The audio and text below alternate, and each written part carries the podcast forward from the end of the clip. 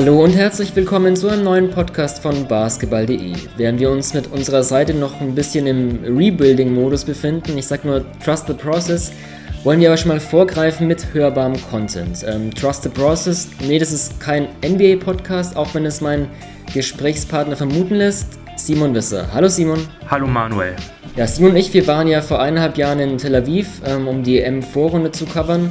Und darum soll es auch um diesen Podcast gehen, nicht um die EM-Vorrunde vor zwei Jahren, sondern um die deutsche Nationalmannschaft. Das letzte Qualifenster ist absolviert und wir dachten, das ist eine gute Gelegenheit, um ein bisschen über das DBB-Team zu sprechen, um die abgeschlossene WM-Quali und vor allem halt auch um einen möglichen WM-Kader. Klar, das ist zu diesem Zeitpunkt sehr spekulativ, aber das macht es ja auch aus, ähm, um auch ein bisschen so den, den Status quo vielleicht ähm, zu besprechen und zu skizzieren, wie so ein WM-Kader aussehen könnte. Ja, ich habe angesprochen, das letzte WM-Quali-Fenster ist gerade absolviert. Vielleicht, Simon, ähm, ist bei dir da irgendwie was Konkretes hängen geblieben ähm, bei den Spielen ähm, gegen Israel und gegen Griechenland? Positive Überraschungen, etwas Negatives? Was ist bei dir da so hängen geblieben aus den letzten WM-Quali-Fenster? Ich habe jetzt aus den beiden Spielen relativ wenige Erkenntnisse gezogen, um ehrlich zu sein. Also das, das Wichtigste war für mich, dass Paul Zipser wieder voll da ist.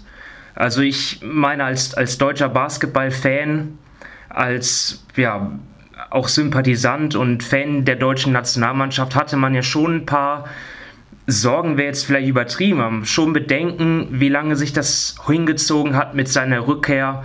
Also da durfte man sich schon ein bisschen fragen, reicht das bis zur WM? Aber ich meine, wir haben dort gesehen gegen Israel, äh, er ist zurück. Er hat sich auch die Zeit genommen, um seine Verletzung auszukurieren und wieder bei 100% zu landen. Im Training ist er ja schon längere Zeit davor gewesen, vor seiner Unterschrift auch in Spanien. Und jetzt gegen Israel 15 Punkte.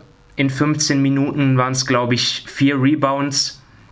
Also das sah schon, find, fand ich, sehr vielversprechend aus. Ähm, und dann vielleicht als zweite Erkenntnis, die jetzt auch mit Zipser zu tun hat, weil man halt gesehen hat, wie wichtig er für das Team ist, wenn er, wenn er fit ist äh, mit seinen Fähigkeiten. Also man hat bei der Truppe natürlich gesehen, ähm, dass sie sehr auf die individuelle Qualität der NBA-Spieler angewiesen ist, vor allem im Angriff. Also in der Defense hat mir das eigentlich sogar nicht nur jetzt bei den letzten beiden Spielen, sondern auch über die gesamte Quali sehr gut gefallen.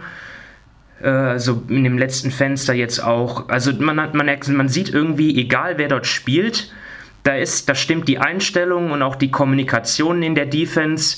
Da ist irgendwie auch eine Strategie da, die sich, die, die da etabliert wurde und auch gut umgesetzt wird von den Spielern. Ich will jetzt nicht zu sehr ins Detail gehen, aber vor allem auch die Pick-and-Roll-Verteidigung, was ich oft gesehen habe, zum Beispiel jetzt gegen Griechenland, auch dieses Hedge und Recover nennt man das ja, also dass der verteidigende Big Man zwar erst den, den ballführenden Gegenspieler dann versucht zu stören und sich ihm in den Weg zu stellen, dass er dann aber auch immer wieder zu seinem Gegner, Gegenspieler zurückschafft. Also das deutsche Team muss, muss da nicht so oft switchen und das hat mir irgendwie sehr gut gefallen. Also das ist jetzt schon ziemlich ins Detail gegangen, aber das fand ich gut. Ähm, ja, was ist dir so aufgefallen? Auch klar, die Geschichte war eigentlich Zipsers Comeback. Ähm, du sprichst es schon an, wie er da vielleicht auch, ja, wie er auch gesucht wurde. Also man hat, glaube ich, deutlich gesehen, dass ähm, das auch ein ja, ein Gameplan, glaube ich, von Hendrik Rödel war, ähm, Zipser wirklich viel Würfe, Verantwortung, Offensive zu geben. Man hat es auch vielleicht ein bisschen an den Spielzügen gesehen, wie er dann auch viel um die Blöcke gekommen ist. Ähm, von der Birne der Dreier, da aus der Ecke.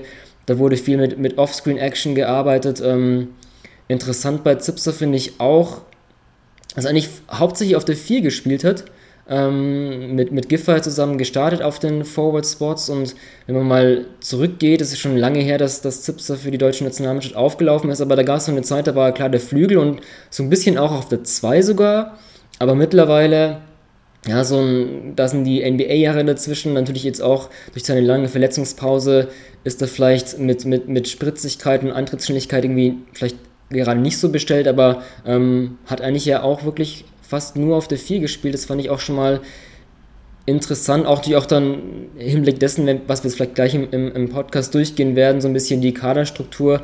Ähm, das verändert vielleicht auch so ein bisschen ähm, ja, die Kaderstruktur. Aber für mich war auch ganz klar ähm, Zipser die, die Story. Klar, mit Rückschlüssen ist es halt wirklich schwer, weil ähm, durch die Nationalmannschaftsfenster ist es natürlich so eine große Kaderbewegung, ähm, dass man da wirklich schwer Rückschlüsse ziehen kann, auch im Hinblick dessen, dass die deutsche Nationalmannschaft ja schon für die WM qualifiziert war. Da war sicherlich ein bisschen was raus, was jetzt irgendwie vielleicht ähm, Ansporn betrifft, zumal ja irgendwie dieses ganze Gruppensieg oder nicht und was hat das für Auswirkungen für die Lostöpfe ist ja auch irgendwie, ich weiß gar nicht, ob die, ob die Fieber da selbst schon weiß, wie sie das macht, aber das ist auch eine andere Geschichte, aber ähm, für mich auch ganz klar Zipser die, die Story des letzten WM-Qualifensters, ja.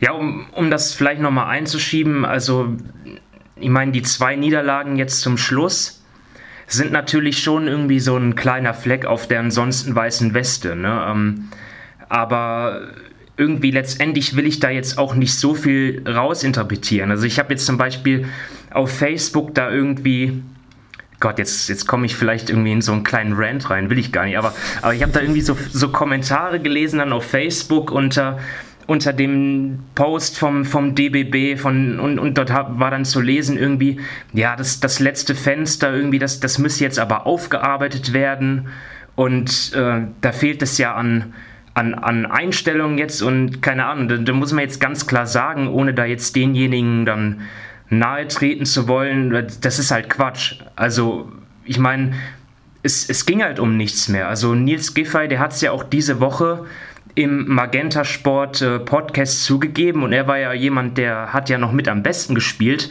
dass es natürlich schwer war, da irgendwie emotional zu werden, weil sie halt schon qualifiziert waren. Und für mich ist das auch völlig normal. Also da muss sich jetzt keiner Sorgen machen.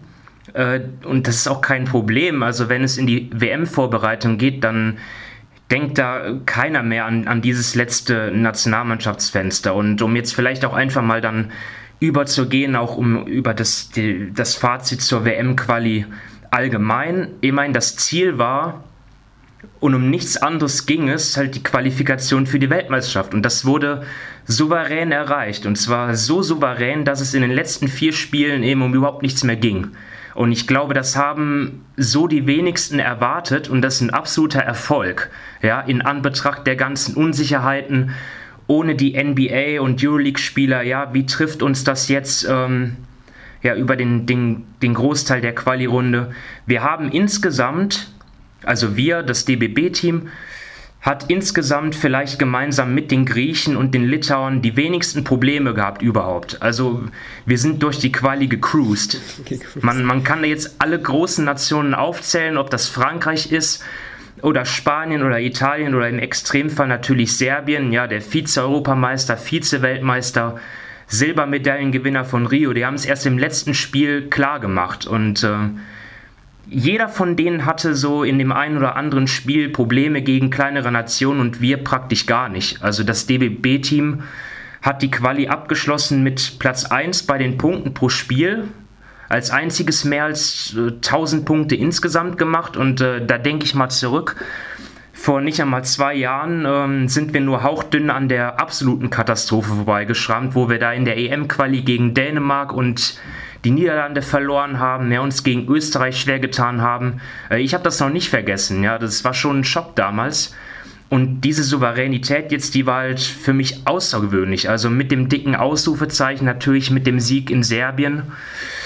Von daher Kompliment an alle 27 Spieler, die dort nominiert worden sind. Die haben alle Vollgas gegeben, obwohl ein paar vielleicht selber wissen, dass sie es nicht in den WM-Kader schaffen werden. Ja, das ist ja auch so eine Schattenseite dieser Qualifenster, ja, dass diejenigen, die für die Qualifikation verantwortlich sind, dann letztendlich nicht beim Turnier dabei sein werden. Aber jetzt habe ich schon, schon einiges rausgehauen, aber das war mir einfach nochmal wichtig zu erwähnen. Auch jetzt in Rückblick auf das letzte Qualifenster, das ist überhaupt nichts Schlimmes.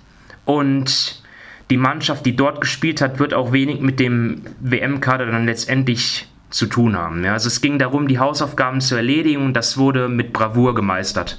Ja, weniger ein Rant als mehr ein Plädoyer, kann man sagen. Aber das ist halt das, das kollektive Kurzzeitgedächtnis des Internets. Da bleibt halt so ein WM-Qualifenster, zwei Spiele anscheinend mehr hängen als das, was die Nationalmannschaft über, ja, eigentlich seit zwei Jahren, kann man ja sagen, seit nach der EM 2017 ging es ja dann auch bald weiter mit der WM-Quali. Sich ja durch den neuen Fieberkalender doch über, über einige Zeit, mehrere Monate. Ähm, du hast, da kann ich eigentlich nichts mehr hinzufügen. Ähm, vielleicht ganz kurz, bevor wir dann wirklich auf die Spieler gehen. Du hast es schon ein bisschen angeschnitten. Ja, die, die Nationalmannschaftsfenster, ähm, ja, es ist eine eigene Sache. Nach dem letzten WM-Quali-Fenster, wie, wie, was ist denn dein, so dein, dein Fazit zu diesen Nationalmannschaftsfenstern? Ich sehe das natürlich zwiegespalten, ja, wie die meisten wahrscheinlich. Also natürlich ist es vorteilhaft, dass die Nationalmannschaften über die gesamte Saison präsent sind.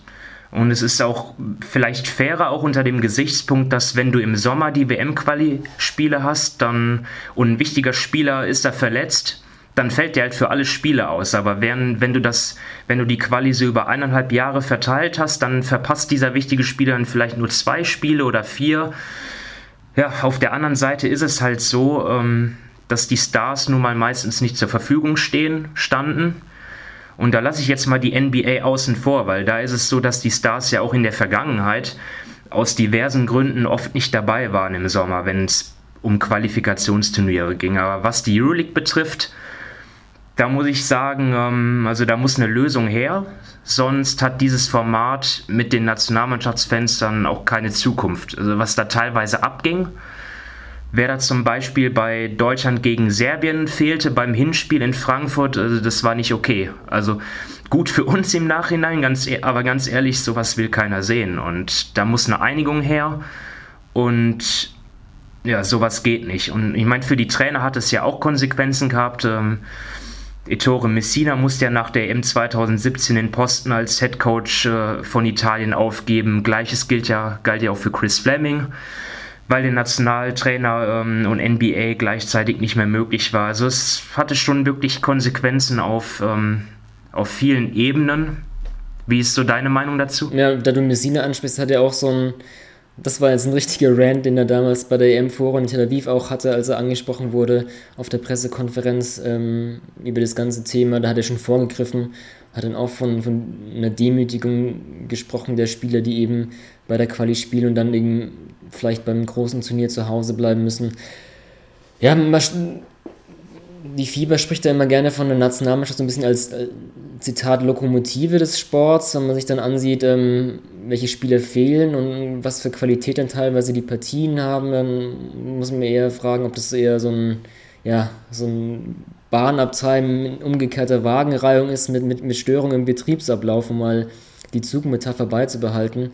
Ähm, ja, ich sehe dann noch, das wurde jetzt eingeführt, ich sehe da jetzt auch nicht so, dass es jetzt auf jeden Fall so bleiben wird, auf jeden Fall wieder abgeschafft werden wird. Da auf jeden Fall ähm, Adjustments notwendig, aber ob die wirklich so ähm, möglich sind, im Hinblick dessen natürlich auch, dass die Euroleague ja auch expandieren will von 16 auf 18 Teams, was ja dann auch nicht zuträglich für den ganzen Basketballkalender ist, ist wieder eine andere Sache. Ähm, ja, was vielleicht auch hierzu, vielleicht mal auch so, muss man auch mal den FC Bayern München auch Props geben, dass ja dann auch so Spieler wie Danilo Bartel und Maudolo dann trotzdem noch zur Nationalmannschaft gekommen sind.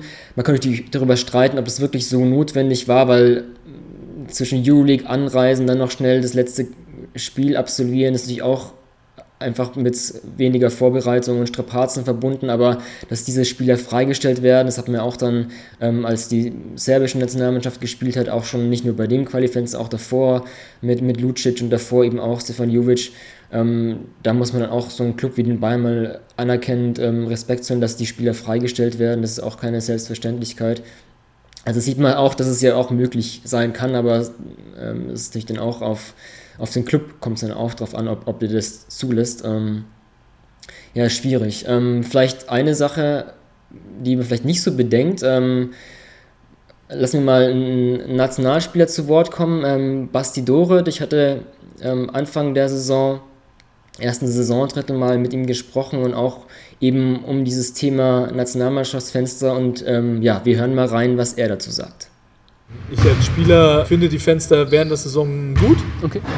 Weil man eine andere Identität der Nationalmannschaft entwickeln kann, weil man sich während der Saison sieht. Es ist mhm. nicht so, dass du dich nach zehn Monaten erst wieder siehst, sondern du siehst dich nach, nach ähm, ein, zwei Monaten mhm. immer wieder. Ja, Identität, Zusammenhalt sind vielleicht so Punkte, die man von außen gar nicht wirklich so mitbekommt, weil man doch eher dann vielleicht nur auf den Kader guckt, auf den Boxscore. Aber ja, dieser Punkt, ähm, Spieler kommen häufiger zusammen und so, das ist wahrscheinlich eine Sache, die man von außen halt schwer auch ähm, ja, wirklich wahrnehmen kann. Also ich habe auch das Gefühl, ähm, dass so dieses wirklich dieses Zusammenhalt ähm, und dahingehend auch diese Bereitschaft für, für die Nationalmannschaft aufzulaufen, dass es irgendwie doch in der Generation oder in dem aktuellen großen Kader irgendwie gestiegen ist im Vergleich zu vielleicht ähm, vor, weiß ich nicht, vier, sechs Jahren. Ähm, hast du auch das Gefühl, dass wirklich diese, diese Identität, dass die mehr auswächst bei der aktuellen Nationalmannschaft? Ja, so auf jeden Fall ist es so, dass ich, ich weiß nicht, also hat irgendein Spieler mal jetzt äh, in den letzten Jahren gesagt, dass er nicht gerne für die Nationalmannschaft spielt. Also ist, ich, du siehst ja, die NBA-Spieler, die, die kommen dann im Sommer zur Nationalmannschaft. Dennis Schröder äh, macht es total Spaß, äh, für, für Deutschland zu spielen. Ja, natürlich dann noch so jemand wie Robin Benzing, Maxi Kleber, Paul Zipser. Ich meine, die haben alle Bock. Und ich weiß nicht, bis vor drei, vier Jahren würde ich jetzt vielleicht sagen, da hatte ich dann, äh, da hatte ich dann nicht immer den Eindruck, dass das so war. Also ich will da jetzt nicht einen Grund dafür ausfindig machen, ob das jetzt am DBB lag oder an den Coaches oder an den Spielern, aber es ist einfach so, dass das jetzt einfach, dass es jetzt passt und dass die Spieler äh, gerne für die Nationalmannschaft spielen und das ist dann, glaube ich, auch dann ein Fund, ja, dass man dann auch wirklich hoffen kann, dass wirklich der bestmögliche Kader dann auch nach China fliegt. Und ich weiß nicht, ob das bei allen Nationen der Fall sein wird, aber bei uns äh, gehe ich jetzt erstmal davon aus. Mhm. Ja, ein gutes Stichwort. Lass uns vielleicht jetzt einfach mal wirklich so ein bisschen durch den Kader gehen. Ähm also ich, ich würde jetzt noch gerne was sagen zu den Nationalmannschaftsfenstern allgemein. Also ich meine, wir haben jetzt okay. Pro und Contra mhm. auch schon ein bisschen abgearbeitet, aber letztendlich, wenn man sich jetzt anschaut, wer ist jetzt dabei und wer nicht, da würde ich jetzt sagen, da sind jetzt für mich jetzt dann auch keine großen Überraschungen dabei. Also ich meine, die, Meinst du von die den großen, Teams jetzt, den WM-Teil? Ja, ja, also, also die, die Auswirkungen waren dann, dann vielleicht doch nicht so äh, drastisch, wie man das jetzt vorher äh, vermutet hat. Also natürlich für die Serben wurde es knapp, ja, aber ansonsten haben es ja alle Großen geschafft. Also, also Slowenien meine, als Europameister ähm, ist ja, der aber größte, ich mein, aber mein, gen generell ist es halt so und das, das war ja auch vorher schon zu erwarten gewesen. Am Ende waren die Teams, die am meisten unter dem Modus zu leiden hatten, halt die kleineren Basketballnationen, die einfach noch mehr auf ihre Stars angewiesen sind. Ja, also ich meine, du hast ja schon, du hast ja jetzt Europameister Slowenien äh, genannt ja, wenn man sich da mal die Big Three von 2017 anschaut, ja, das war Luka Doncic. Ein paar von euch haben vielleicht schon mal was von dem gehört. Ähm, der hat kein Spiel gemacht. Goran Dragic ist jetzt auch kein Unbekannter, ja, ebenfalls nicht dabei und Anthony Randolph kam auch nur auf zwei Einsätze. Also ohne die waren die Slowenen halt chancenlos. Also ich, das, das war jetzt halt auch so zu erwarten. Den Letten stand halt Posingis nicht zur Verfügung, auch verletzungsbedingt. Davis Bertans hat nur zwei Spiele gemacht, Strelnix nur fünf. Also, ja, und das ist halt, ich meine, traurig ist das schon. Slowenien und Lettland nicht dabei. Stell dir das mal vor, vor anderthalb Jahren standen die noch bei der EM im Viertelfinale gegenüber und das war für mich persönlich war das das beste Spiel des Turniers. Also die, Let die Letten waren diejenigen, die die Slowenen am meisten gefordert haben, ganz ehrlich. Und die Finnen, die mussten ohne Lauri Markan auskommen. Selbst die Kroaten konnten dann die, die Abwesenheit von Bojan Bogdanovic nicht kompensieren. Also da habe ich jetzt einfach mal die prominentesten genannt, die nicht dabei waren. Es gab vielleicht noch die eine oder andere Überraschung. Aber jetzt auch mal die Frage, wäre das ohne die Qualifenze anders gelaufen? Das weiß ich halt nicht. Also die Ideallösung wie im Fußball, wo du einen Weltverband hast, der über den Clubs und Nationalmannschaften steht, der den Terminkalender festlegt und schaut, dass es keine Kollisionen zwischen dem Ligenspielbetrieb und den Nationalmannschaftsfenstern gibt, wo es Abstellungspflichten gibt für die Clubs. Das ist im Basketball sowieso utopisch. Also das ist nun mal so, dass die NBA unabhängig von der FIBA ihr Ding macht. Es geht nur darum, dass die FIBA jetzt wenigstens mit der Euroleague irgendwie eine Lösung findet. Ähm, das wird schon schwer genug. Das ist jetzt nochmal so mein abschließendes Fazit, ähm, natürlich hätte ich vielleicht die Slowenier lieber dabei als die wer hat es jetzt geschafft? Ukraine oder, also oder, im letzten oder Spiel war, glaube ich, Montenegro, gegen Lettland. Ähm, das war, glaube ich, so ein Ja. direkter Vergleich, wo dann Lettland eben nicht, nicht geschafft hat, Montenegro schon. Ich glaube auch, dass die sogar in der gleichen Gruppe waren, aber ähm, Ja, ist halt, ist halt schade, aber ich meine jetzt von den Top-Nationen, da hat es ja jetzt keinen erwischt. Also Mark Cuban gefällt das, wenn Slowenien und Lettland nicht, ähm, nicht Ja. dabei sind. auf jeden Fall, ja. Ja. ähm, aber gut, wenn, wenn du nichts mehr zu den Nationalmannschaftsfenstern hast, dann lass uns zu den ja, zu, zu dem Kader der Nationalmannschaft gehen. Können so ein bisschen vielleicht beim, beim Backcourt anfangen und ähm, vielleicht mal herausarbeiten, was für gesetzte Spiele wir vielleicht erstmal haben. Ich glaube, ähm, da müssen wir nicht, nicht groß diskutieren, dass Dennis Schröder ähm, spätestens seit der EM 2017 der, ja, der unumstrittene Leader dieser Nationalmannschaft ist. Ähm, ich denke mal, man hat schon von der EM zu 15 zu 17 auch einen großen Sprung bei ihm gesehen, was eben ähm, das Anführen einer Mannschaft betrifft. Ähm, dass er auch in der NBA ja zu einem der schnellsten Spieler der Liga gehört, muss man nicht, muss man nicht erwähnen. Ich finde, das kommt irgendwie im Fieberbasketball eigentlich noch mehr zu tragen. Klar, da gibt es auf der anderen Seite natürlich dann auch ähm, vielleicht andere Defensivstrategien, Zone und sonstiges, ähm, wo man so einen ähm, ja, individuell starken Spieler vielleicht ein bisschen eindämmen kann, aber ähm, dass Dennis Schröder ähm, ja, der, der unumstrittene Anführer dieser Nationalmannschaft, ich glaube, da muss man jetzt auch nicht groß diskutieren und ähm, weiß gar nicht, was man da jetzt groß anfügen kann zu, zu dem Stellenwert von, von Dennis für die Nationalmannschaft. Ähm, mal gucken, vielleicht so, ne, er ist auch vor kurzem Vater geworden, ob das auch so ein bisschen ähm, in die Rolle reinspielt. Ähm, Anführer, Erwachsener werden. Ähm, ja, was, was, was kann man denn zu, zu Dennis anfügen, ähm, was noch nicht so groß diskutiert wird, Simon?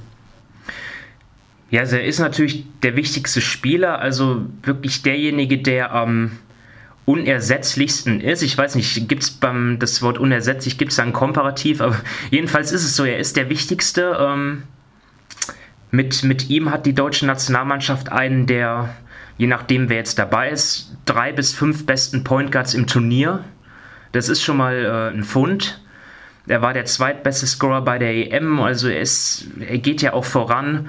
Äh, natürlich auch Führungsfigur, äh, total akzeptiert im Team, also ja, der ist unumstritten. Ja, vielleicht ein Aspekt, wenn man jetzt so sieht, ähm, klar, in Atlanta wurde dann irgendwann mal auch zum, zum Franchise-Player. Das war dann aber auch ein Jahr, was ähm, kollektiv ja ziemlich katastrophal war, mit vielen Niederlagen, Rebuilding, weswegen dann auch eben der Trade passierte zu den Thunder. Und jetzt ist natürlich auch wieder eine ganz andere Rolle. Also, was, wenn man jetzt mal sein, sein NBA-Team betrachtet, jetzt kommt er von der Bank. Jetzt geht es für ihn auch darum, vielleicht mal off the ball zu spielen oder ähm, dieses Verhältnis mit Russell Westbrook, auch einen balldominanten Spieler. Ähm, so einen balldominanten Spieler hat er sonst früher in Atlanta, in diesem, als er dann wirklich der Franchise-Player wurde oder auch bei der deutschen Nationalmannschaft nicht, nicht neben sich. Das hat auch wieder eine ganz andere Rolle. Ähm, auch mal gucken, wie lange die Thunder, wie lange deren Saison jetzt wirklich geht. Ich meine, dass die auch das Zeug für Conference Finals im Westen haben. Ähm, müssen nicht in den NBA-Podcast übergehen, aber das ist halt auch die, die ähm, NBA-Gegebenheiten für Dennis haben sich ja auch, auch stark geändert, wenn man jetzt mal sieht, ähm, was, was vor der EM 2017 war. Ja, ohne diese ja, große Verantwortung, diese, diese ganze Offensivlast, die dort ja in Atlanta auf seinen Schultern hing. Also mit, mit ein bisschen weniger Verantwortung jetzt in OKC, finde ich, ähm, hat sich auch sein Verhalten in der Verteidigung deutlich gebessert. Also im N in, in der Offensive ist das auf NBA-Niveau, also im Angriff, was jetzt die, die Effizienz angeht, immer noch verbesserungswürdig, aber äh, man sieht bei ihm ganz klar auch äh, in vielen Bereichen, auch an vielen Schwachpunkten in der Vergangenheit deutliche Verbesserungen. Und ähm, das ist auf jeden Fall ja, sehr lobenswert. Ja. Gut, ähm, mach du mal weiter mit dem, mit dem nächsten Spieler, vielleicht wo du denkst, okay, der ist auf jeden Fall bei der WM dabei. Also, ja, ein Lock ist für mich auch Maodolo. Also, ja, vielleicht fast der ideale Backup für, für Dennis. Ja, der sp- spielt auch seit Jahren jetzt auf höchstem europäischen Niveau, kommt zum Korb, aber er trifft auch den, den Dreier solide. Also, er kann auch neben Schröder spielen. Er hat jetzt vor, vor zwei Jahren vielleicht nicht die beste EM gespielt, aber gut, das war sein erstes Turnier da hat er sicherlich auch draus gelernt. Also für mich Maudolo auch gesetzt, auch wenn er jetzt nur ein Spiel in der Quali machen konnte. Mhm. Ja, genau. Das, das letzte Spiel, da kam er dann noch. Ähm, ja, bei, bei ihm bin ich irgendwie so, hat so eine, so eine Kreativität und, und Spielwitz und so ein Swag vielleicht, der, der dem deutschen Spiel auf jeden Fall gut tut. Ähm, aber irgendwie bei ihm bin ich immer noch so ein bisschen, okay, so, so der richtige Durchbruch, da warte ich immer noch so drauf. Ähm, er zeigt da Ansätze im Crossover-Dribbling oder auch in der Early Offense, wie er das Spiel liest, dass da, dass da wirklich ähm, viel, viel Offensivwitz dabei ist, aber so irgendwie auch geht mir auch oft so ein bisschen die Konstanz bei ihm ab. Ich, ähm, ich weiß nicht, und auch so bei, bei Mauro denkt man immer so, okay, das ist noch so ein, so ein Talent, aber ist es ja eigentlich nicht, weil er ist ja schon 26. Ähm, gut, er hat sehr lange in College gespielt, ist erst seine dritte Profisaison. Ähm, aber irgendwie, da, da habe ich immer, glaube ich, ich weiß nicht, irgendwie vielleicht schon früher noch mehr erwartet. Das klingt jetzt ein bisschen, blöd, ähm, aber da, da hat mir noch so ein bisschen so der richtige Durchbruch eigentlich immer irgendwie, ähm, weiß ich nicht. Vielleicht, vielleicht, gehe ich da auch jetzt zu hart ins Gericht, aber äh, nichtsdestotrotz natürlich auch ganz klar, ähm, für mich auch ganz klar gesetzt, ja. Also ich muss mich da jetzt äh, korrigieren. Also Maodolo war ja auch schon 2015 dabei. Aber trotzdem, mhm. er ist ja auch noch ein relativ junger Spieler. Also ich glaube, der hat jetzt auch in den letzten anderthalb Jahren nochmal einen Schritt nach vorne gemacht und das wird man dann hoffentlich auch in China sehen. Mhm, ja. ähm, dann lass uns mal vielleicht weitergehen. Äh, würde ich da mal den, den Namen Ismet Akbina in den Raum werfen. Ähm, was, ja, so ein bisschen, wenn man so ein bisschen Karriere von, von, von Easy an, anschaut, ähm, weiß ich nicht, so ein Schnelldurchlauf, irgendwie früher Nachwuchs NBBL, da hat er auch mal so, glaube ich, so ein 60-plus-Punkte-Spiel aufgelegt, oder was es war. Dann so die Zeit in Berlin unter Bradovic war er vor allem so ein bisschen für, für Defense, Hustle, Einsatz drin. Dann der Wechsel nach Ulm, wo dann auch wieder mehr Verantwortung in Offensive schultern musste, was dann auch in Ulm, ja, im Backcourt war da auch, auch viel mit Kaderbewegungen und Per Günther konnte da auch nicht mehr äh, konstant an seine vorherigen Leistungen anknüpfen, nachdem Akbina nach Ulm gekommen ist. Ähm, mir gefällt er jetzt eigentlich auch vor allem sehr in der Verteidigung. Also je nachdem, wie natürlich der Kader vor allem im Backcourt aussehen wird, könnte mich, äh, könnte Akbina für mich auch so ein, so ein, so ein X-Faktor in der Defense sein. Also jemand, der vor allem beim gegnerischen ähm, Aufbauspieler wirklich sehr, sehr viel Druck machen kann. Hat vielleicht jetzt nicht so den, ist jetzt nicht der, der, der breite Spieler, der jetzt ein, auch der jetzt eine ideale Größe jetzt vielleicht für einen Spieler, der mal auf die 2 gehen muss, das vielleicht nicht, ähm, aber so ein bisschen so ein Pest am Ball ähm, gefällt mir eigentlich bei, bei Easy ganz gut und ist vielleicht sogar eigentlich ähm, bei dem WM-Kader vielleicht sogar wichtiger als das, was Akbina mit, so einem, mit einem gut anzusehenden Sprungmove vielleicht kann. Also du äh, verfolgst die BBL ja ein bisschen intensiver als ich und du hast ihn ja auch, äh, hast ja auch das ein oder an, die eine oder andere Story mal über ihn geschrieben. Was, aber ich, ich kann da eigentlich nicht viel hinzufügen. Man sieht ja auch an seinen Zahlen, wie er sich von Saison zu Saison äh, kontinuierlich äh, gesteigert hat. Mhm. Also seine Entwicklung ist da und bei der letzten EM, da war das noch so, ja, da, da war ich mir nicht sicher, ja, was, was, was kann man jetzt erwarten? Aber auch dort hatte er seine Momente. Mhm. So in ein, zwei Vorrundenspielen kann ich mich erinnern, weiß ich nicht mehr, ob das gegen Georgien war oder Israel wo, wo Dennis Schröder Foulprobleme hatte und dann er reinkam und ja überhaupt keine Nervosität da war. Also er hatte auch so ein Selbstbewusstsein. Mhm. Er ist jetzt einer der einer von nur drei Spielern, der alle Quali-Spiele gemacht hat. Also er gehört wirklich zum Team dazu und ja, es würde mich sehr überraschen, wenn er dann ähm, ja auch nicht dann mit zur WM fliegt, muss ich sagen. Mhm, ja, also. denke ich auch. Ähm, mach mal du weiter. Ähm, jetzt glaube ich wird es ein bisschen schwieriger. Also ich habe jetzt noch einen ganz klaren Lock, mhm. also für mich, und das ist Andreas Obst. Okay. Weil, ähm, ja, man, man, muss ja auch immer betrachten, was ist das für ein Team, mhm. ja, was hat das für so Stärken. Und wenn du einfach einen Dennis Schröder hast, auf der einen Seite, dem du natürlich so viel Platz schaffen willst wie, wie möglich für seine Pick and Rolls und du dann auf der anderen Seite dann ja aufgrund der hohen Qualität im Frontcourt dann zum Teil mit zwei Bigs spielst, da brauchst du einfach Schützen. Also ich habe jetzt bei allen Flügelspielern und ähm, Shooting Guards, Small Forwards, also da habe ich überall geschaut, okay, wie ist die Dreierquote? weil das ist auch das, was bei der letzten EM so irgendwie eine, die größte Baustelle mhm. war für mich, das Shooting. Ja. Und natürlich ist Andreas Obst jetzt mit 1,91 Meter jetzt relativ klein für einen Shooting Guard, vielleicht etwas anfällig, dann auch in der Verteidigung, weiß ich nicht. Aber ich scha schaue halt, er ist halt ein absoluter Schütze. Ja, in, in, in der ACB diese Saison trifft er 44% seiner Dreier und in den 10 Quali-Spielen ebenfalls. Also für mich der verlässlichste Schütze und deswegen muss der für mich mit. Mhm.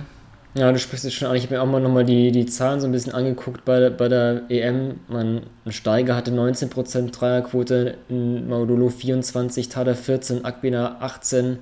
Da war sogar, ähm, wenn man mal Thais nur einen Versuch pro Spiel beiseite nimmt und Dennis Schröder, der eigentlich die, das ganze Spiel machen muss, hatte die beste Dreierquote unter dem deutschen Team. Also da hat es wirklich gefehlt und ähm, deswegen ist mir auch Obst jetzt auch vor allem schon auch den Eindruck der letzten letzten beiden Spiele ähm, auch in Erinnerung geblieben. Du sprichst es schon an, es kommt auf, das, auf die Teamstruktur drauf an. Und wenn du halt irgendwie einfach ja, so einen Dennis Schröder hast, der einfach durch, durch seine Drives da eben viele Aufmerksamkeit generiert und dann du das Spacing brauchst, ist einfach Obst wirklich ein, ein, ein guter Spieler. Also ich habe es auch mal dann auf, auf Twitter so ein kleines Video gemacht von, von Obst vier Dreiern im Schlussviertel gegen Israel, wo ja eigentlich alle off-screen waren. Also ähm, wirklich, wirklich explizit für Obst gelaufene Plays, ähm, oft aus dem Einwurf raus. Ähm, hier mit so einem schönen Elevator, wo die, die beiden Big Men dann ähm, so zumachen. Da hast du halt einen Obst eigentlich einen prädestinierten Spieler, der das einfach nutzt und ähm, da eben das Shooting sonst vielleicht noch ein Problem wäre, ja, könnte ich mir auch vorstellen, dass das viel für Obst spricht, ja. Und ich glaube, wir würden ihm sogar äh, Unrecht tun, wenn wir ihn jetzt nur äh, darauf, darauf, darauf reduzieren würden. Also er kann ja auch aus dem Dribbling hochgehen. Er kann auch mit dem Ball in der Hand was anfangen. Ja, das hat man auf jeden also, Fall auch. Ne, also ich weiß jetzt nicht, ich glaube, ich, ich habe jetzt zu wenig gesehen von, von, von seinen Spielen in, in Spanien, ACB mit Obradoiro. Aber das Jahr davor in Erfurt war wirklich, hat er auch eine große Rolle als, als Ballhändler. Hat, hat er wirklich ähm, mit seiner, hat er das Dribbling gezeigt, wie er das Spiel liest, also da hat er sich auf jeden Fall verbessert. Das war jetzt in der Nationalmannschaft vielleicht noch nicht so der Fall, aber er kann es auf jeden Fall. wenn wir jetzt irgendwie so um die Schützen sprechen, zum Beispiel Lukas Steiger, der bei der EM dabei war, der ist halt noch mehr der Spezialist, als es Obst ähm, vielleicht sein könnte. Deswegen sehe ich das auch, dass er, ja. da, dass er da zumindest ein bisschen sekundäres Ballhandling bringen kann. Ja. Okay, ähm, ja, hast du sonst noch einen Guard? Also ich, ich bin ja jetzt nicht mit so einem endgültigen Kader in den Podcast gegangen. Ähm, also okay. es gibt auf jeden Fall die Spieler, die, wo wir jetzt noch ansprechen müssen. Du hast gerade ähm, erwähnt, dass, dass Easy ähm, Akbina einer von, oder dass er ein Spieler war, der alle WM-Quali-Partien absolviert hat. Es gab noch zwei andere, Carsten Tada und Basti Dorit. Ja, sind vielleicht so die, gehen so vielleicht so die Rolle, die sie vielleicht in dem Team haben, so ein bisschen in die gleiche Richtung. Vielleicht so ein bisschen erfahrene Spieler, Glue Guys, die vielleicht auch für die Kabine wichtig sind. Das ist vielleicht auch immer ein Faktor, wenn du ein Zwölfer-Team aufstellst für ein Turnier, da wirst du nicht die zwölf individuell stärksten Spieler mitnehmen, sondern musst ja auch gucken, was ist das für ein Team. Und ähm, nimmt einen Spieler, der vielleicht auf der Position 12 ist und vielleicht dann mal die wenigsten Minuten bekommt und nicht in jedem Spiel überhaupt auf dem Parkett steht, wie nimmt er die Rolle an? Und ist, bleibt er trotzdem positiv und, und bringt dem Team in der Kabine was? Das, das sehen wir von außen nicht. Und das sind vielleicht so Akteure wie Carsten Tada und Basti Dore, die so eine Rolle einnehmen können. Ähm, ich glaube, das wissen die wahrscheinlich auch am besten.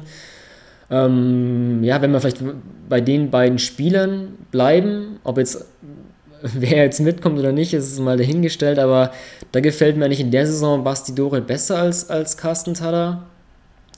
Ähm, Tada ist, ja, es bringt für mich eigentlich in der Offensive irgendwie ein bisschen zu wenig. Also, ähm, das heißt jetzt Nationalmannschaft oder in Oldenburg, ähm, du brauchst da von solchen Spielern auch, die halt so jetzt für sich nicht so viel kreieren, brauchst dann auch gutes Offball, Offball-Möglichkeiten und, und da sehe ich Dorit auch klar als den besseren Dreierschützen als, als Tada. Ähm, deswegen, wenn wir da zwischen den Spielen entscheiden müssten, also ich kann mir jetzt auch gut vorstellen, dass eigentlich vielleicht sogar beide nicht mit zur WM kommen, ähm, Stand jetzt. Ähm, aber da, wenn, wenn ich jetzt vielleicht einen der beiden Akteure auswählen müsste, wenn man so eine Rolle haben möchte in, in seinem WM-Kader, ähm, da würde ich dann Tada, äh, Doret vor Tada vorziehen.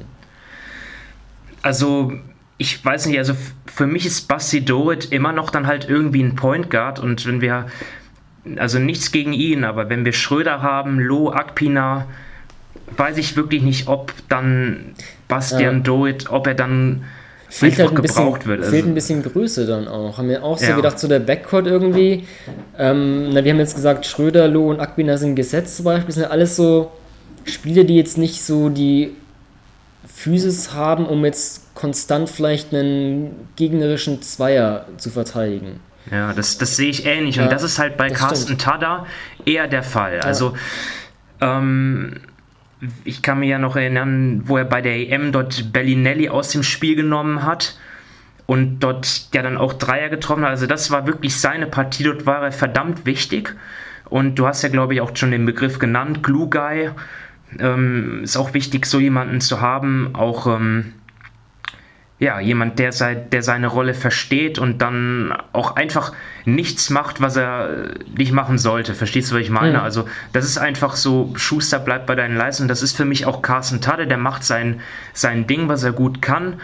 Allerdings muss ich auch sagen, dass ich ihn jetzt hier nicht mit, ähm, ich habe ihn hier auch nur als zwölfter Mann nur mit Bleistift eingetragen, weil er einfach ja, die, wenn ich mir seine Saison ansehe, dann ist das halt schon irgendwie so die schwächste seit ein paar Jahren und ich, ich finde es einfach schade. Ich, ich ich, ich würde ihn auch gerne ähm, dort ja ganz klar eintragen, aber das kann ich einfach nicht. Er trifft in dieser Saison den Dreier auch sehr, sehr schlecht in Oldenburg und ich, ich hoffe, dass er sich dann auch vielleicht noch verbessert und der sich dann auch seine, seinen Platz im Kader verdient, weil ich glaube, dass er wichtig sein kann. Hm, ja.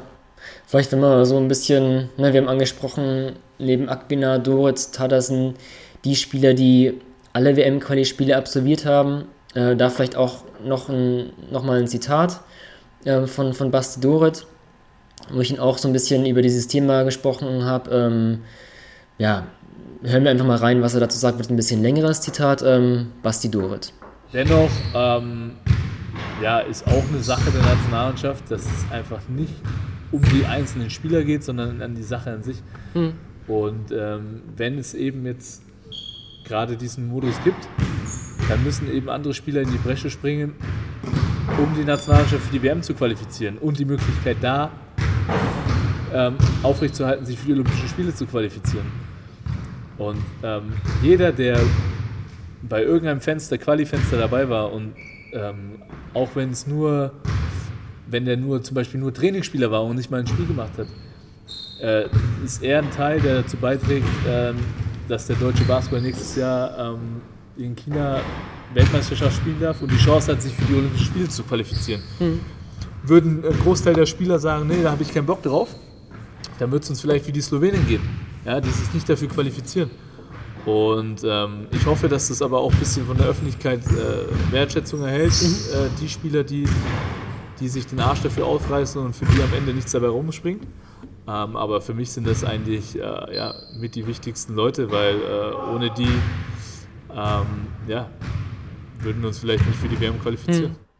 Ja, es ist vielleicht so, so ein bisschen prädestiniert für dieses Lückenfüller, was er auch dann davor im Interview mit mir gesagt hatte. Also hat er jetzt alle WM-Quali-Spiele bestritten, ähm, war damals auch bei der EM 2017 bei der Quali, ähm, hatte auch sechs Spiele absolviert, war glaube ich auch der, der, der letzte Spieler, der gecuttet worden ist, hatte damals auch bei der EM 2015, hat in der zweiten Quali-Runde auch gespielt, also jemand, der sich, wie er sagt, auch in der Quali immer den Arsch aufreißt, aber bisher hat es eben nicht zu einer Turnierteilnahme in der letzten Zeit gereicht. Ähm, ich hatte auch dann in, den, in dem Interview, das ich für die Five geführt habe, auch eben diese, gab es ja diese Szene, als auf der PK nach dem letzten Spiel vor der M 2017 Chris Fleming so erzählt hat, der damalige Bundestrainer, dass er eben, dass eben sein, sein letztes Turnier sein würde als, als Nationaltrainer, dass er ein äh, Trikot von der Nationalmannschaft für sich äh, mit nach Brooklyn nehmen will und dann auch gefragt wurde, okay, welche Nummer soll er drauf sein, hat er halt ja Dorit gewählt.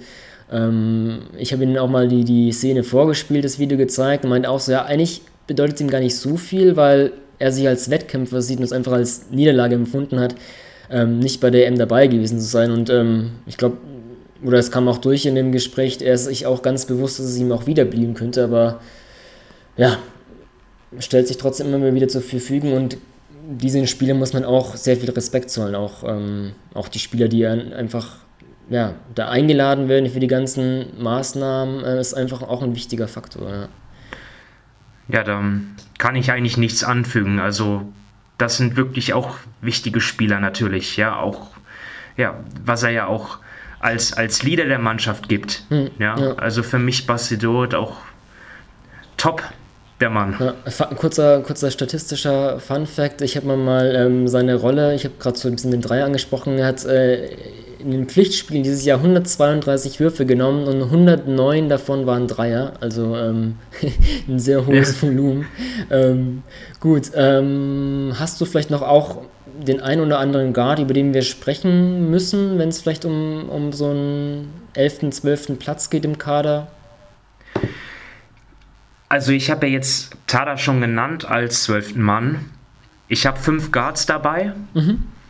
Und ja, natürlich gibt es dann noch weitere Spieler, über die man darüber hinaus äh, nennen kann, die es bei mir jetzt nicht knapp geschafft haben. Ich weiß nicht, wollen wir das jetzt machen oder, oder ganz am Ende? Vielleicht am Ende so ein paar, paar Dark Horses oder ein paar, ähm, vielleicht die unter dem Radar fliegen, können wir gerne dann am Ende nochmal anreißen. Ähm, ja, aber ich habe ich hab Schröder, Loh, Akpina, Obst und Tada jetzt als fünf Guards in meinem WM-Kader, wenn ich mich jetzt ähm, entscheiden müsste. Mhm. Muss ich zum Glück nicht, aber ja. ja ich würde es machen. Dann lass uns mal in den Frontcourt gehen oder vielleicht erst auf die Flügelpositionen. Ähm, ja, vielleicht ein Spieler, der jetzt zuletzt gefehlt hat bei, den, bei dem letzten Qualifenster, äh, war der Kapitän Robin Benzing, ähm, hat sich ja den, den Finger gebrochen. Ich weiß nicht, ob es jetzt von der Wurfhand war oder von seiner Offhand, weiß ich jetzt gar nicht, aber hört es sich jetzt gar nicht so schlimm an. Ich glaube, als die Meldung rauskam ähm, von Besiktas, hieß es schon, dass er nach drei Wochen wieder um, aufs Parkett zurückkehren kann, vielleicht erstmal durch dann ins, ins Training einsteigen. Also liest sich nicht nach einer langwierigen Geschichte. Ähm, ich glaube, Benzing so einfach durch sein Scoring ähm, als Forward wenn er auf der 3 spielt, kann er auch durch, durch Post-Ups ähm, Mismatches generieren. Kann auch in der Crunch-Time, hat man auch jetzt im Besieg das, ähm, als ich da ab und zu geguckt habe, ähm, auch gesehen, dass er, dass er da den Dreier treffen kann.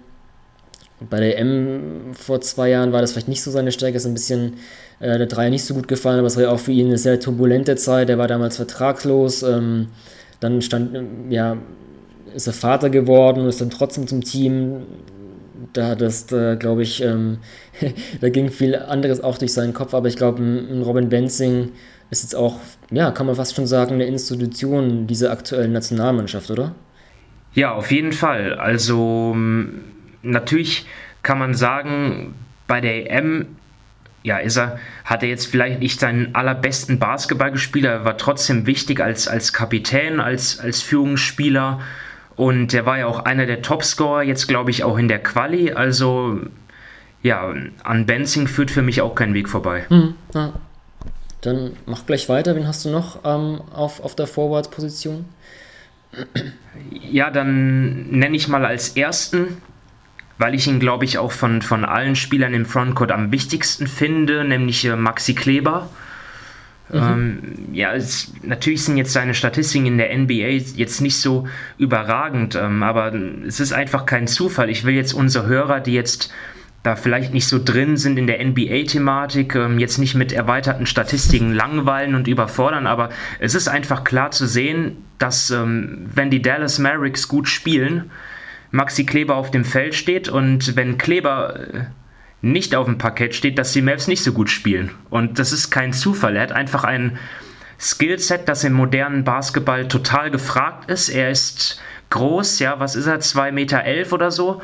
Ähm, und trotzdem extrem mobil, ja, ein extrem super klasse Verteidiger, erschwert Würfe, unglaubliches Timing beim, wenn es darum geht, Würfe zu blocken der Dreier, der ist jetzt auf NBA, in der NBA noch nicht so toll mit 33 Prozent, aber in der FIBA äh, kann ich mich erinnern, hat er auch deutlich besser getroffen schon. Macht das Feld weit, also ja, für mich auch ein unverzichtbarer Spieler. Hm, ja, also hat jetzt nur vier äh, WM-Quali-Spiele absolviert, aber ich glaube, in dem kleinen Zeitraum hat man schon gesehen, auch. Äh, ja, man hat auch die Chemie gesehen mit Schröder ja. und so, das ist schon super. Also. Ja, also vor allem, was er halt auch dann, was er auch für einen für, für Ringbeschützer sein kann, hat er da einige Blocks rausgehauen. Ähm, das ist schon sehr, sehr wertvoll und auch umso schöner zu sehen, dass dann endlich mal auch wirklich konstant gesund sein kann und dann auch der Nationalmannschaft viel geben kann, ja. Auf jeden Fall. Ja. Wenn wir bei Kleber sind, können wir eigentlich auch gleich ähm, auf einen weiteren NBA-Profi gehen, auf Daniel Theiss. Ähm, ich glaube, Chemie trifft es da auch ganz gut. Ähm, wenn man jetzt so die, die Guard-Center-Kombo ähm, Schröder-Theiss betrachtet, kennen Sie ja noch aus Braunschweiger Zeiten. Ähm, auch in der Nationalmannschaft, glaube ich, läuft es als, als einfaches Pick and Roll. Theiss als, als wirklich guter Abroller hat er, glaube ich, auch insofern seine, seine NBA-Rolle klar gefunden, was er eben einem Team geben kann. Jemand, der, der hart schnell abrollt, ähm, der auch vielleicht noch mehr als bei Kleber ist äh, nicht auffällig in der Offensive mit seinem Wurf, aber äh, man muss jetzt auch für ihn jetzt keine großen Plays laufen. Er kommt auch anders, anders zu seinen Punkten und kann ein Spiel anders beeinflussen, äh, nach Cuts oder ähm, wühlt da in der Zone rum. Ähm, hat jetzt nicht die Größe vielleicht von einem Kleber, aber ist trotzdem auch auch ein sehr guter Verteidiger. Du kannst mit ihm auch, auch sehr gut switchen. Ich glaube, so ein, so ein Kleber-Theis-Du, ich weiß gar nicht, wie viele Minuten die überhaupt schon, müsste man eigentlich mal, mal vielleicht ein bisschen recherchieren, überhaupt in der Nationalmannschaft zusammen auf dem Parkett gestanden sind. Ich meine, Theis war ja auch, ist ja einer der Spieler, die ähm, aufgrund der NBA-Verpflichtung hat er gar nicht in, in der ähm, WM-Quali gespielt, als Kleber gespielt hat. Im Offseason war ja auch Thais noch ähm, nach seiner Verletzung, ist er erst wieder zurückgekommen. Das war ja auch dann in der Offseason langjährige Geschichte. War damals war in Braunschweig, habe ich ihn auch gesehen, hat ein paar Würfe genommen, aber war da eben noch nicht einsatzfähig, um wirklich ähm, ähm ein Pflichtspiel zu absolvieren. Ähm, ich weiß gar nicht, wie viele kommt mir gerade, wie häufig oder wie, ob die überhaupt schon, weiß ich gar nicht. Weißt du das? Nee. Kleberteils, nee, also, zusammen auf dem Parkett. Ähm. Nee, aber natürlich ist es so, zumindest meiner Meinung nach, also wenn du dir das irgendwie so auf dem Reißbrett zusammenstellst, dann müssen die beiden Spieler so viele Minuten wie möglich zusammen auf dem Parkett stehen. Also mhm. Kleber und Thais, das ähm, ergänzt sich einfach super. Mhm, ja. ja, du hast Thais einfach, der dann halt ähm, tief steht und, und Kleber, der halt auch ja, Thais ist ja auf Fieber äh, auf Fieberlevel ist das ja auch ein Fünfer für mich ganz klar. Ja, ja, also ähm, und was jetzt der, was er jetzt in der NBA bei den Celtics bringt, dort sieht man ja, wenn er die Minuten bekommt, dann liefert er auch ab. Also da ist es ja so, da ist seine Rolle ja schon irgendwie ziemlich reduziert darauf, ja, Abroller im Pick and Roll, Energizer, Offensiv-Rebounder, aber ich finde jetzt so ähm, in Europa, da hat er ja noch viel mehr gezeigt. Also ähm, für, da kann er ja auch eine größere Rolle übernehmen, auch im DWB-Team, finde ich. Hm, und ja. natürlich auch die Kombo mit, mit Schröder, es passt ja auch alles. Ja. Also die beiden kennen sich ja in- und auswendig auf dem also, Parkett. Ja. Und, Ich glaube, genau, wenn Kleber Thais, ähm, wenn die beide gesund sind, ähm, dann sind die auch klar gesetzt und werden, wie du schon ansprichst, dürften eigentlich auch dann mit die meisten Minuten auf den großen Positionen sehen. Ähm, wenn wir vielleicht bei, bei Big Man Duo sind, äh, würde ich gleich ein anderes Duo ins Spiel bringen, die sich auch sehr gut kennen. Ähm, Danilo Bartler und Joe Vogtmann sind für mich auch ähm, zwei Spieler, die eigentlich sehr gut zusammenpassen. Ähm, Bartel auf der 4, der aber eher, den ich eher seine Stärken im Low Post sehe, der da ähm, wirklich ein, ein, gutes Skillset hat, ähm, einfach auch die, die Physis besitzt, um da, um da im Low Post seinen Hakenwurf ähm, oder sein, sein, sein Skillset zu zeigen. Dagegen äh, Joe Vogtmann jemand, der vornehmlich auf der 5 spielt, der sich aber außen am High Post auch mit seiner Spielintelligenz kann er das Spiel machen, vielleicht wohler fühlt. Ich habe ähm, auch, also wir nehmen jetzt hier am, am 1. März auf, ähm, gestern Abend einmal kurz in Euroleague TV geschaltet, äh, da hat Baskonia gegen Salgiris Kaunas gespielt und schalte ein und was sehe ich da? Ein Fast Break und, und Vogtmann bekommt den Ball und dann dann er, er pritscht so den Ball weiter. Also wie so ein Volleyballspieler kommt der Ball und er pritscht ihn so hoch äh, für den, für den Alley-Oop-Assist. Ähm, und dann wenig später zeigt auch seine Schnelligkeit, was ich auch in dieser Saison eigentlich ja, auch nee, was positiv überrascht, aber man sieht ihn häufig irgendwie auch im Fastbreak laufen, dann sogar die Athletik, um dann per Ellie Hoop dann abzuschließen. Das ist ja auch vielleicht eine Sache bei Vogtmann, ähm, wenn das vielleicht ein Kritikpunkt kam, okay, der ist jetzt nicht der schnellste, der hat jetzt nicht so die Athletik, ähm, gefällt mir eigentlich ganz gut, was ich da sehe. Ähm, gut, in Baskonia, glaube ich, spielt er nicht hauptsächlich sogar auf der 4, vor allem jetzt nach der Verletzung von Tonike Schengelia, dem georgischen Nationalspieler, muss er nicht fast nur auf der 4 spielen ist da vielleicht immer defensiv vielleicht ein bisschen anfällig, aber glaube ich, hat sich da auch getan und ähm, mir gefällt diese, wenn man so ein bisschen in, in, in, in sehr, sehr weit vorausgehen, schon in, in, Du, die auf dem Parkett teilen, aber so Kleber Theis und dann Bartel Vogtmann, das gefällt mir nicht auf groß schon sehr gut. Das sehe ich genauso. Also für mich Kleber Theis und Bartel Vogtmann so zwei Bigman-Duos, da braucht man sich eigentlich keine Sorgen zu machen. Auch Bartel und Vogtmann ja auch der Spieler, die sich auf höchstem europäischen Level bewiesen haben. Was, was ich bei Joe, den ich ja sehr mag, vom, vom, vom Spielertyp und ähm, auch vom Charakter her, was, was, was ich jetzt, worauf man achten sollte, wäre vielleicht irgendwie seine Dreierquote, die ist jetzt im Vergleich zur Vorsaison deutlich abgestürzt. Mhm. Aber dort ist es halt so, da will ich jetzt keinen Schluss draus ziehen, weil dort ist ja auch kontextentscheidend. Ja, also was für Würfe nimmt er? Ja, also, also von, von wo sind die Dreier? Ähm, mhm. und, und, und ich schaue einfach zu wenig Baskonia, ähm, sprich gar nicht. Also deswegen will ich da mir kein Urteil erlauben, aber beides für mich Spieler, die man, die für mich auch zur WM gehören. Und ja, da bleiben jetzt auch nicht mehr viele Spots übrig. Ja, du hast recht. Also, man, wir haben jetzt dann praktisch schon vier Big Men gesetzt, aber vielleicht nochmal eine Position runtergehen. Ähm, gut, wir haben, wir haben ihn schon angesprochen, Paul Zipser. Ähm, bei ihm ist vielleicht so auch so ein bisschen die größte Frage unter den ganzen Spielern. Er war lange raus. Ähm, es sah natürlich auch, auch in dieser einen Halbzeit, die wir jetzt gegen Israel gesehen haben, sah das sehr gut aus mein, den Wurf, den er gezeigt hat, auch wie er gesucht wurde, ähm, was er da für ein Skillset offensiv zeigen kann.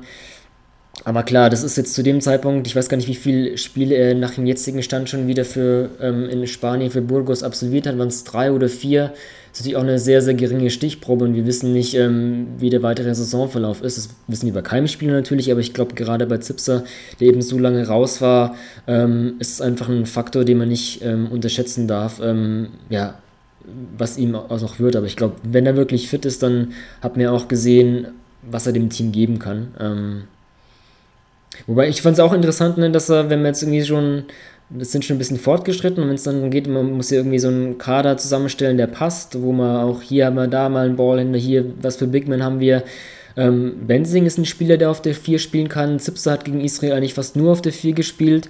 Ähm, ja, da wird es interessant, was für richtige Dreier hat man da eigentlich. Ähm. Ja, ich, das weiß ich jetzt auch nicht. Also da muss ich wirklich sagen, dass ich jetzt Zipser in der Nationalmannschaft wirklich als Dreier dann mhm. ja, setzen würde. Auch wenn er natürlich auf der 4 spielen kann. Er hat ja auch in seiner zweit, zweiten Bull-Saison laut ähm, Basketball Reference zu 50% auf der 4 gespielt. Aber in der Nationalmannschaft mit dieser Fülle an, an guten Big Men und, und Vierern, Fünfern, also da, da denke ich, ist Tipser auf der 3 gefragt. Ähm, mhm. er ist ja auch jemand, der, der, der selber kreieren kann, der den Dreier trifft, der, der gut verteidigt. Ja, der ja auch die, die Schnelligkeit hat, um Flügelspieler aufzuhalten äh, vor sich zu halten. Also das, ich, ich sehe ihn dort als Small Forward und, und jetzt generell Zipser natürlich, wir haben ja über ihn eben schon gesprochen, aber natürlich auch für mich absolut ähm, gesetzt. Man hat ja auch gesehen, das letzte Mal, wo er für das DBB-Team aufgelaufen ist, das war ja, glaube ich, die M-Quali 2017 dann, vor, also jetzt vor dem Israel-Spiel. Und da war er dann ja auch Topscorer ja, extrem hohe Wurfquoten aus dem Feld, aus dem Dreierbereich und dann ja auch der Garant, dass es dann, dass sich das deutsche Team überhaupt für die EM qualifiziert hat. Hm. Also ich habe jetzt ein bisschen mitgeschrieben, wenn wir jetzt, ich glaube, du hattest Tada mit Bleistift reingeschrieben, aber das heißt ja eigentlich, dass eigentlich nur noch ein Spot offen wäre. Ja, bei mir schon. Ja. ich habe mich ja so ein bisschen zurückgehalten. Ich, ähm, Ein bisschen, ähm, aber wer, wer wäre das denn bei, bei dir? Ja, ich habe gedacht, hab gedacht, das wäre äh, meine Aufgabe, jetzt so einen Zwölferkader hier zusammenzustellen.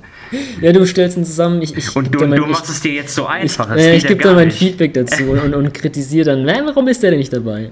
Aber nee, dann, dann lass mal erstmal den, bei dir den letzten Spieler des Kaders oder ähm, wer, wer wäre das dann? Mein letzter Spieler ist Nils Giffey. Mhm.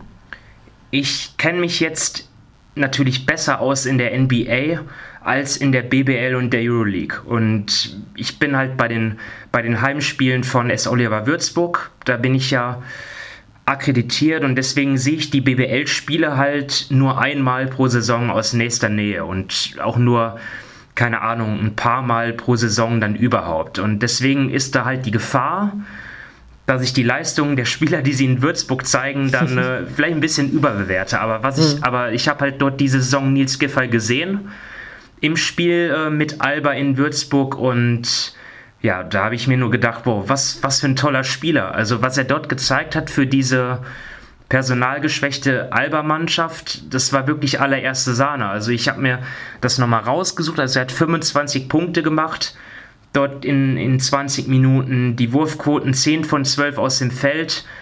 Ja, 3 von 3 von der Dreierlinie. Also er hat den, er hat den, den freien Dreier getroffen. Wie wir schon angesprochen haben, eine wichtige Qualität von Flügelspielern in dieser deutschen Nationalmannschaft. Fast Break Dunks hat er gezeigt. Also ja, das war wirklich ein toller Auftritt von ihm.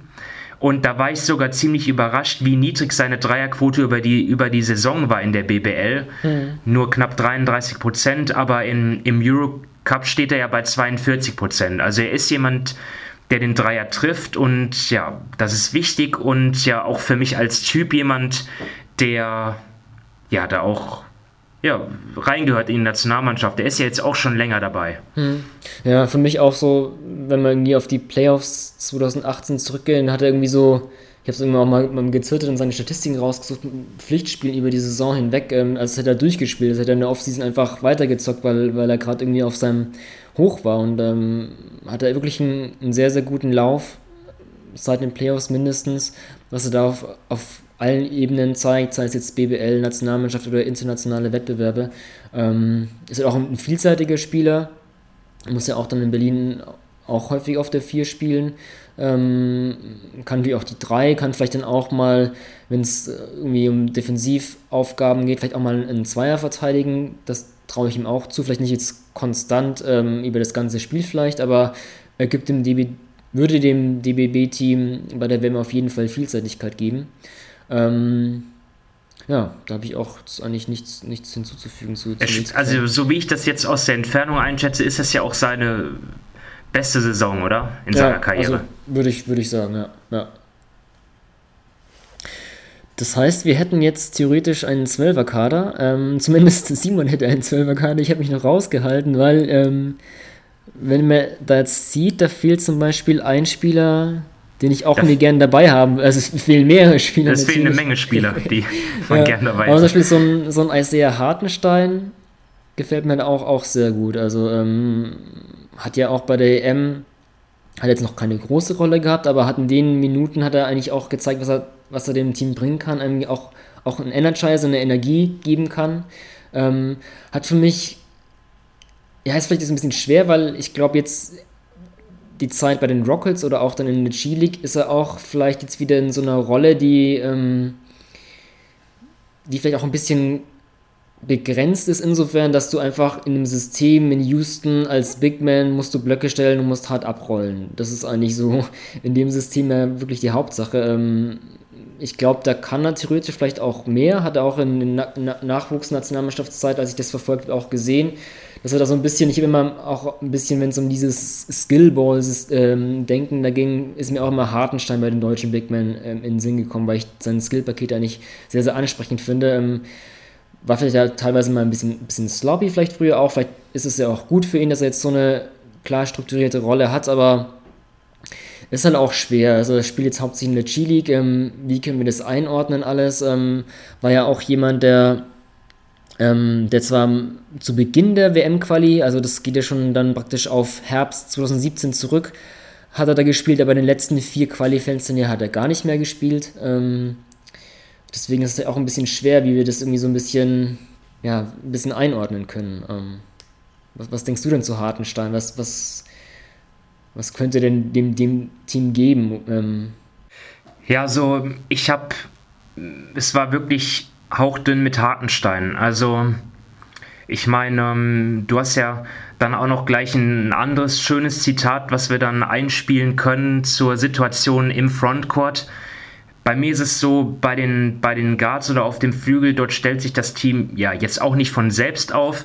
Auch da habe ich noch Leute auf meiner Shortlist wie, wie ein Karim Yallo oder Yoshiko Saibu, aber die, die, die größten Härtefälle wird es halt geben auf den großen Positionen, wo dann Isaiah Hartenstein ist, Tibor Pleiss, Mo Wagner, Mike Zirbis und ich habe mir, hab mir wirklich schwer getan, dort ähm, bei der Kaderzusammenstellung. Ich habe auch geschaut, ist es ist das vielleicht irgendwie einer der kleinen Spieler en, en, entbehrlich, ja, mhm. bis ich dann zu dem Schluss gekommen bin, dass wir auch nicht mehr große brauchen. Also ich meine, mit, mit Kleber hast du einen Vierer, der in der NBA sogar teilweise auf der 5 spielt.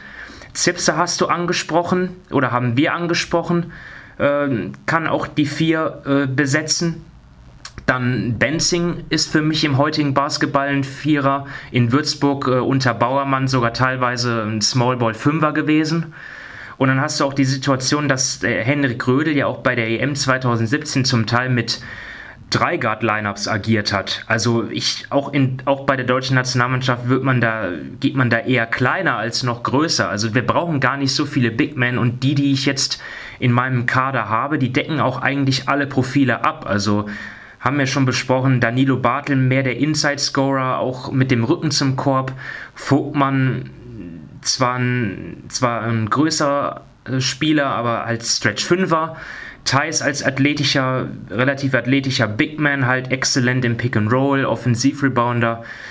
Die einzige Frage ist halt defensiv. Und jetzt komme ich langsam zu deiner Frage mit Hartenstein. Also es gibt ja auch nicht mehr so viele große, offensiv starke Big Men jetzt bei der Konkurrenz. Ich denke mal, das wird Henrik Rödel ja auch beachten. Gegen wen spielen wir? Und dort ist es so, bei der EM 2017 haben, sind wir auf zwei von diesen wenigen äh, großen, offensiv starken Bigmen getroffen und die haben dann auch großen Schaden angerichtet. Also Jonas Valanciunas war das, Marc Gasol. Bei Litauen und Spanien, dann, wer dann noch kommen könnte, wären vielleicht die Serben. Ja, die haben natürlich Nikola Jokic und Boban Marjanovic. Der eine natürlich super krasses Skillset, Skillset, ja, also dann Boban, der natürlich mit seiner Größe dann die Gegenspieler überpowert und dann ist da vielleicht noch ein Nikola Vucevic zu nennen, bei Montenegro muss man jetzt auch erstmal natürlich sehen, spielen die überhaupt?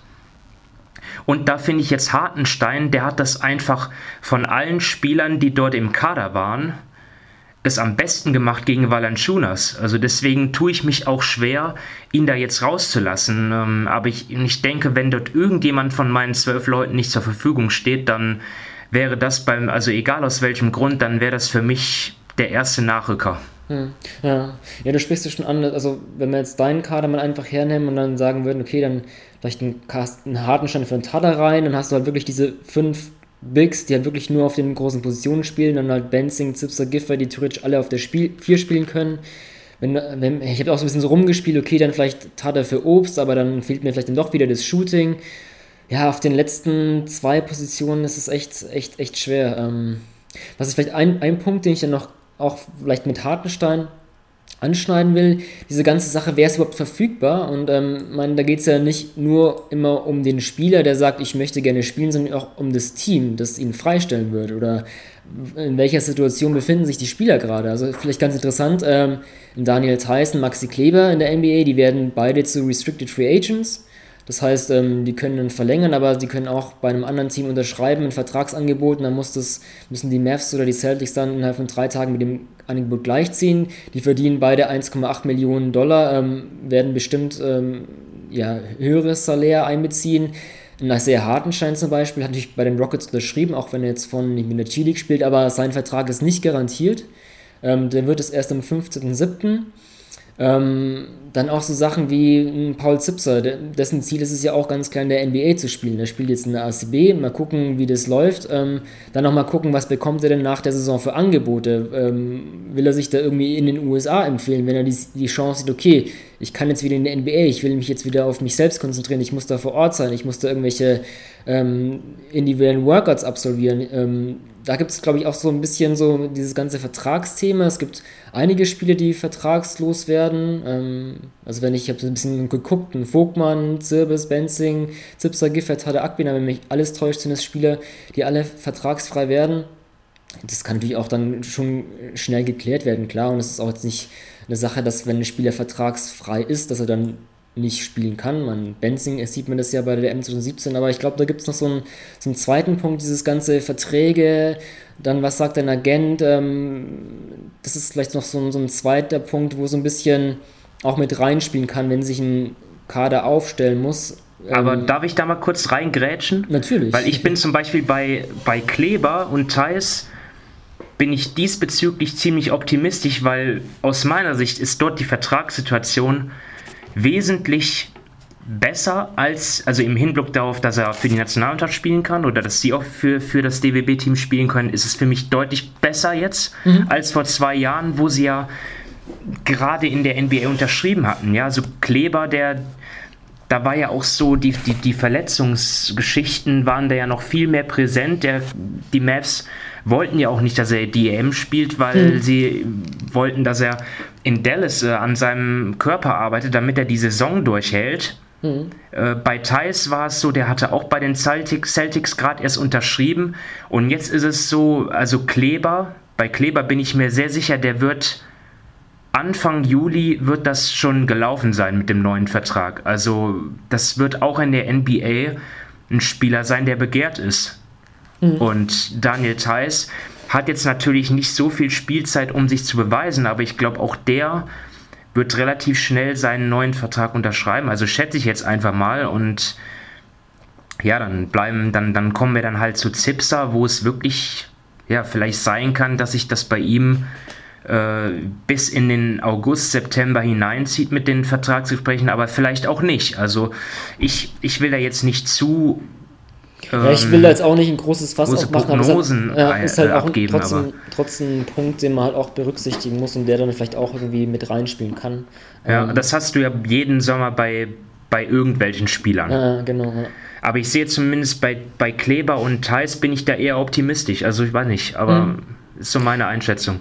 Ja, wahrscheinlich hast du recht, also man bei, bei Thais mit Rookie-Saison Kleber damals auch, äh, die, zumindest Thais kam ja dann, glaube ich, irgendwie so ein bisschen später, glaube ich, dann zum Team. Ähm, Thais kam sehr spät zum äh, Team, Ich ja. glaube, da war Fleming auch nicht so begeistert von.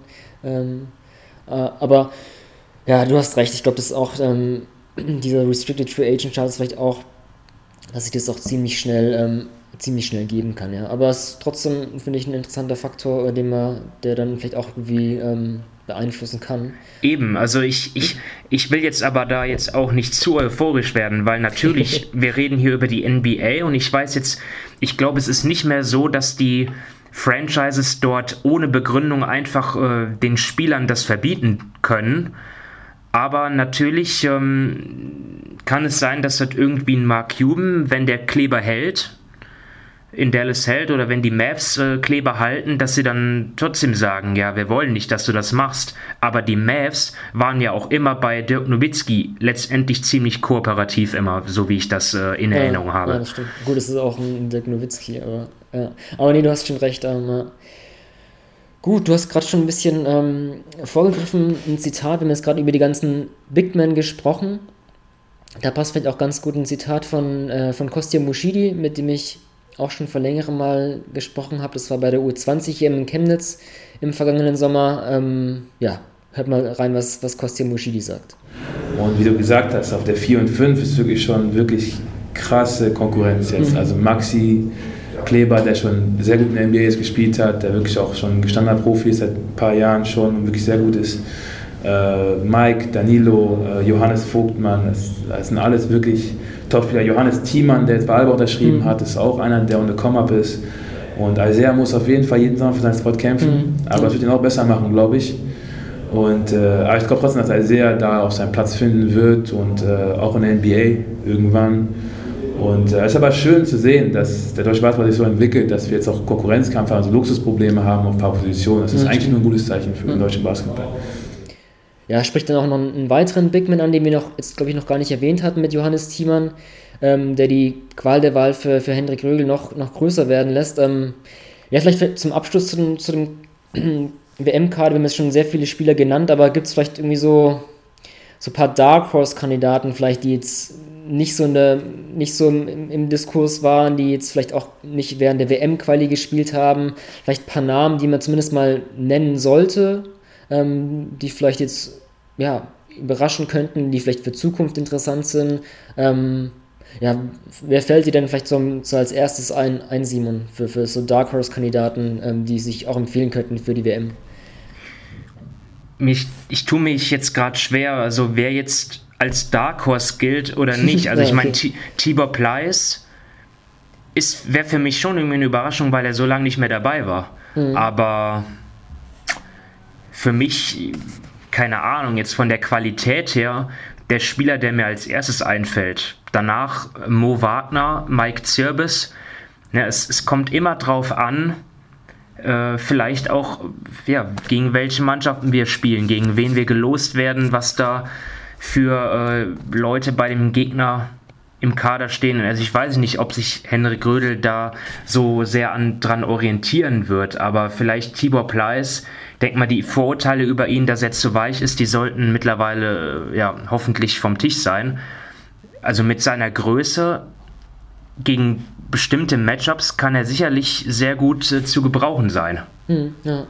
Und ansonsten natürlich Johannes Thiemann bei, ist jetzt von mir halt äh, ja auch schon irgendwie ein Disrespect, dass ich ihn gar nicht genannt habe. Aber das zeigt einfach, wie tief die Deutschland ähm, dort mittlerweile besetzt ist. Um, um, auch noch einen anderen Big Man zu nennen, Elias Harris, der, ja, ich glaube, zuletzt irgendwann mal 2014 für die Nationalmannschaft aufgelaufen ist und auch ähm, viel Verletzungspech hatte. Ähm, zumindest dann aktuelle Leistung, wenn man vielleicht auch vergleicht, was er so im Pokalfinale mit Bamberg gegen Berlin und auch da gegen Gegenspieler Johannes Thiemann gezeigt hat, ähm, dann ist es auch ein Name, der es zumindest verdient hätte, mal genannt zu werden.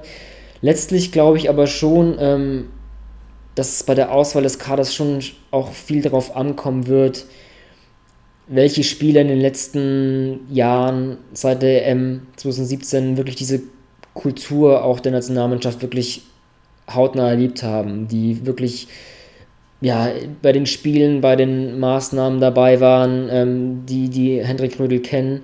Und da fällt für mich halt im Hinblick dessen auch so ein Thibaut Pleiss auch ein bisschen raus, weil er halt wirklich, ähm, ich glaube, wann hat er zuletzt gespielt? Im September 2016 ähm, ist er dann auch damals, glaube ich, zu Galatasaray gegangen und musste dann während, während des Turniers abreisen. Ähm, Deswegen würde, würde ich da vielleicht so einen, jemanden wie Tibor Pleiss ausklammern, weil er eben auch schon so lange nicht in der Nationalmannschaft gespielt hat. Ähm, ich würde mal tippen, dass da wirklich schon stark auf die Spiele eingegangen wird, die jetzt in den letzten Jahren die Nationalmannschaft ausgemacht haben. Aber klar, ähm, mit seiner Größe und Länge er hat natürlich auch, auch ein gewisses Skillset, das nicht zu verachten ist, ja. Ansonsten, klar, so ein Kosti Mushidi, wenn er, wenn er schon ähm, zitiert wird, ähm, man sieht so vielleicht vor einigen Jahren Nike Hoop Summit mit Asai Hartenstein zusammen. War, glaube ich, damals auch Topscorer der Weltauswahl und ähm, wurde dann auch gemunkelt. Ähm, okay, könnte so ein Late First Round Pick, Second Round Pick sein.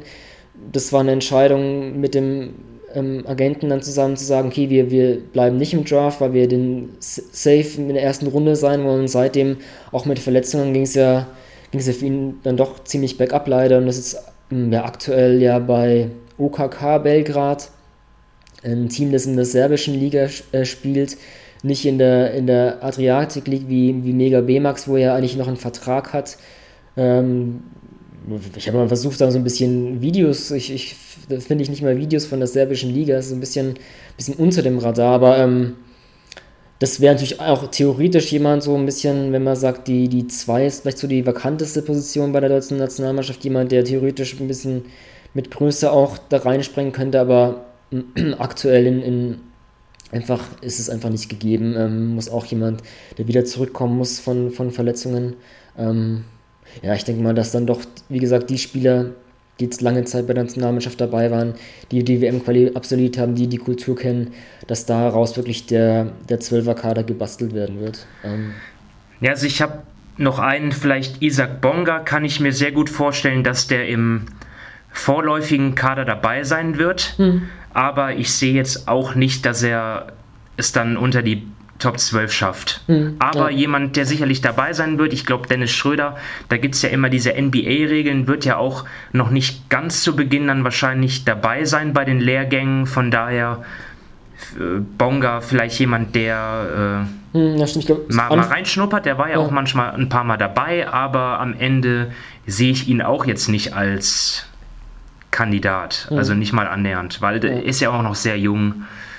Ja, ihm gehört halt die Zukunft, deswegen wird er wahrscheinlich eingeladen werden im Sommer, aber wenn es dann Richtung China geht, glaube ich nicht. Ich glaube, so Anfang August ist es doch meistens so, dass dann ähm, die NBA-Akteure erst kommen können.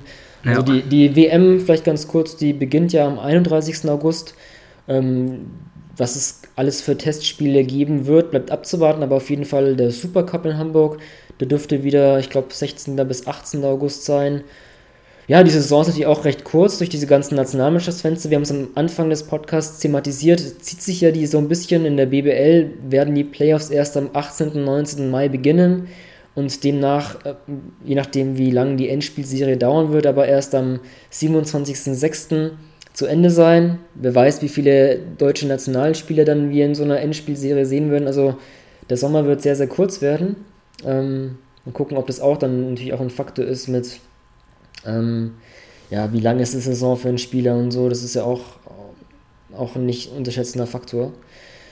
Ansonsten, Simon, wenn du noch irgendwas hast zur Nationalmannschaft, ähm, zur WM, hast du noch was auf dem Herzen?